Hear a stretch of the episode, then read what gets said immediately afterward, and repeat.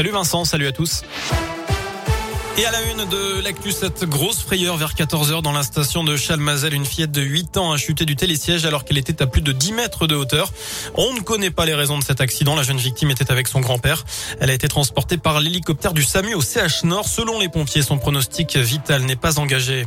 La baisse du chômage, le nombre d'inscrits à Pôle emploi en catégorie A, donc sans activité, a diminué de 5,9% quatrième trimestre 2021. Même tendance chez nous, moins 5,9% dans la Loire et moins 5,8% en Haute-Loire. À l'échelle nationale, ils étaient 3 336 000, ce qui représente plus de 200 000 chômeurs en moins par rapport au trimestre précédent.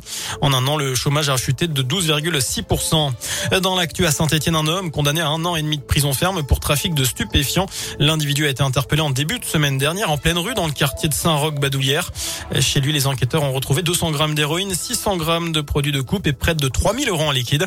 Il a été présenté en comparution immédiate vendredi avant d'être incarcéré dans la foulée. Les salariés d'EDF en grève aujourd'hui Aujourd'hui, ils étaient notamment près de 200 ce matin devant la centrale du budget dans la région.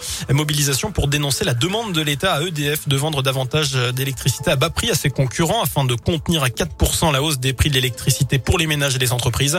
Les salariés craignent que cela mette en danger la santé du groupe. D'après la direction, 37% des salariés d'EDF sont en grève aujourd'hui à l'échelle nationale. Autre mobilisation à prévoir demain avec une journée de grève interprofessionnelle pour les salaires et les emplois à l'appel de plusieurs syndicats. Il y aura des rassemblements à saint à Rouen et au puis, un député de la Loire au soutien des Verts, Régis Juanico, euh, rejoint officiellement l'équipe de campagne de Yannick Jadot pour la prochaine présidentielle.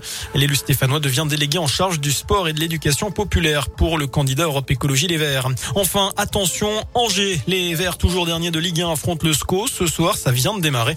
Match en retard de la 20e journée de championnat. Voilà pour l'essentiel de l'actualité. Je vous souhaite euh, une très bonne soirée et bien évidemment, allez les Verts. Merci beaucoup.